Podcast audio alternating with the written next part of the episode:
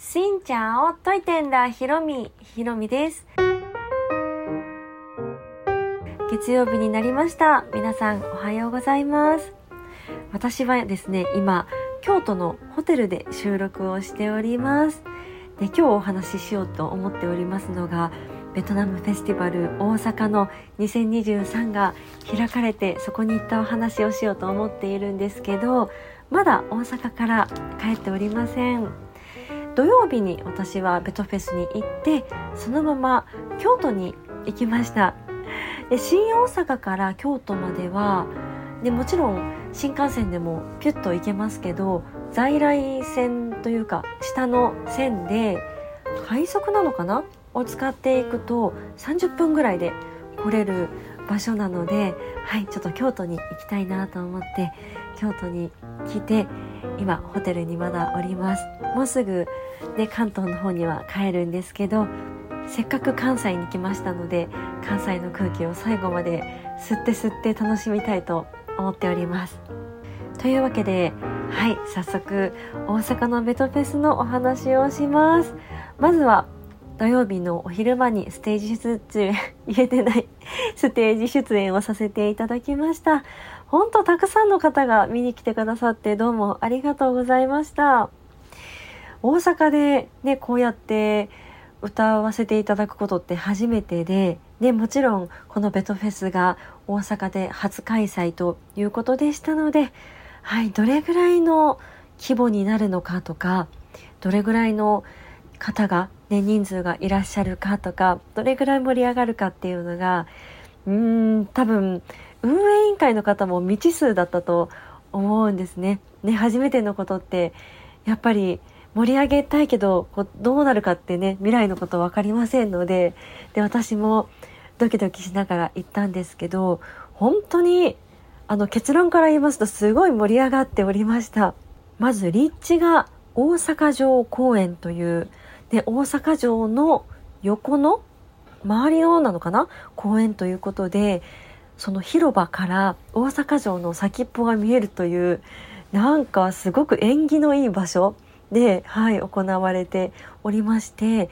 その場所自体太陽の広場っていうところだったんですけど場所もねすごい広かったんですね。で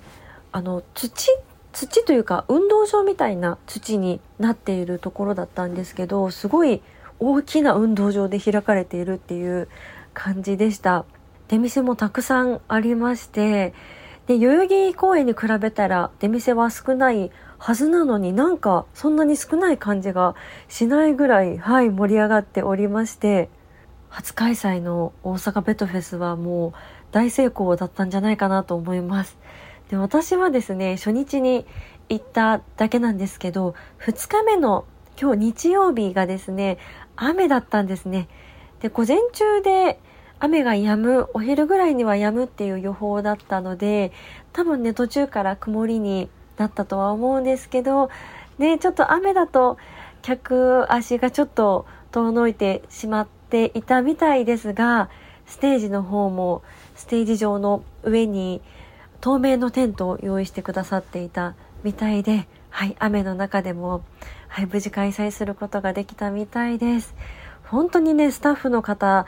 前々から計画をしてくださって、仕込みをしてくださって、ね、バラシまで、本当に大変だと思うんですけど、ありがとうございました。ベトフェスのスタッフのね、方、ボランティアスタッフの方とか、宣伝部の方とか、本当にたくさんの力があって、ベトフェスが行われるものなんだなって毎回思います。そして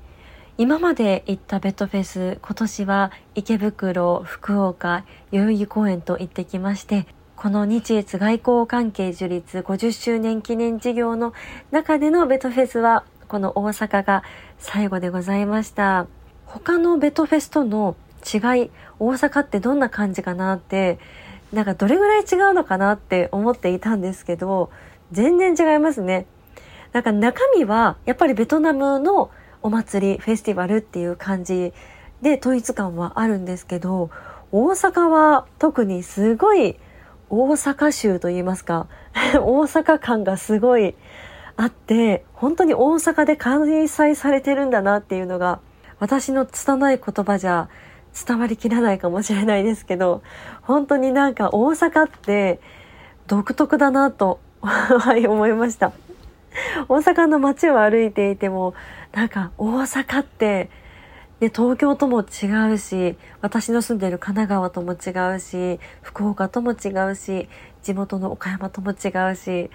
で本当に同じ日本なのに雰囲気がまた違って面白いでそれがベトフェスでも大阪らしさがすごい出てて今年4つのベトフェスを回った私にはすごい感じました。はい。あと大阪で思ったのが大阪ならではのたこ焼き屋さんとかお好み焼き屋さんとか大阪ならではの出店がね結構多かったなと思いましたで私はねベトフェスなのになんか全然関係ないのかなと思いきや意外とベトナムとの接点があったりしてチボとかね大阪の、まあ、お好み焼きのお店ですけどベトナムに店舗を出していたりとかそういうご縁があったりとか桜クレパスのブースもありましたね。もうおなじみのね、小学生の時はみんな使うあの桜クレパス。これは会長さんがちょっとベトナムの友好なんとかをされてて、ちょっと関わりがあるみたいな感じで、売ってある雑貨は全然ベトナムと関係ないものだったりとかして、あと、ベトナム大使館にもたまに卸しているっていうワイン卸業者さんが来てドイツ産のワインを売ってたりとか、はい、とてもバラエティーに富んだインターナショナルな感じのもう大阪ならではなのかな？うんそんなベトフェスだったなと思いました。もう4つ制覇できましてベトフェスが終わってしまったっていう感じも若干あるんですがこの50周年事業じゃないベトフェスはい多分主催の方が違うっていうベトフェスもこれから今年もたくさんあります。まだ公にも公開されていないベトフェスがまだまだありますので、お近くにありましたら皆さんも足を運んでみてください。そんな情報もちょくちょくこのラジオでもお話ししようと思います。大阪ベトフェスの様子は動画で速報で出しておりますので、はい、ぜひご覧ください。ちなみに私は土曜日昼間にステージ出演をしまして、その後ベトフェスの会場で撮影をしてで京都のホテルにチェックインをして夜中から編集作業を始めましたそして動画編集が終わったのが朝の9時半ぐらいかな？までずっとはいやっておりました前の代々木公園の時は夜中12時に始めて朝の8時にアップすることができて、もう休まずノンストップで8時間動画編集、はい、私かかってしまうんですね。なので、8時間かかってしまったから、今回はもうちょっと、ね、あの、6時間ぐらいでできればなと思っていたんですけど、ね、ちょっと疲れが溜まっていたのか、頭が働かんどうしようとか言いながら、でも頑張ってやっていたら、はい、もう8時間どころじゃなくって今回は夜10時ぐらいから始めて朝の10時過ぎに出したので12時間ぐらいかかっちゃいました。なので今日はちょっとねお昼間はホテルで寝て清水寺だけはい見学をしに行きました。本当京都ってねいい街ですね。はい、大阪も観光して面白い街だなと思ったんですけど京都も素敵な街だなとはいもういずれ京都に住みたいなと思うぐらい日本の心を映すような街だなと思いますので京都滞在あともう少しですが存分に楽しみたいと思います。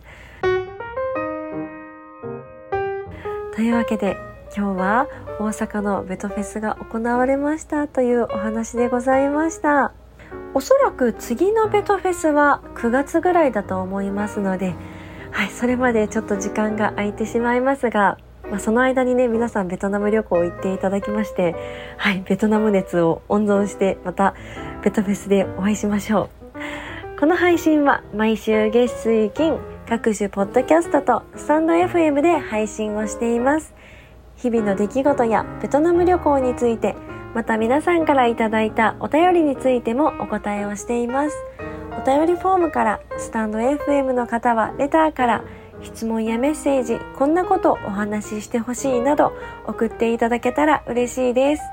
それではまた次の配信でお会いしましょう。変がプライ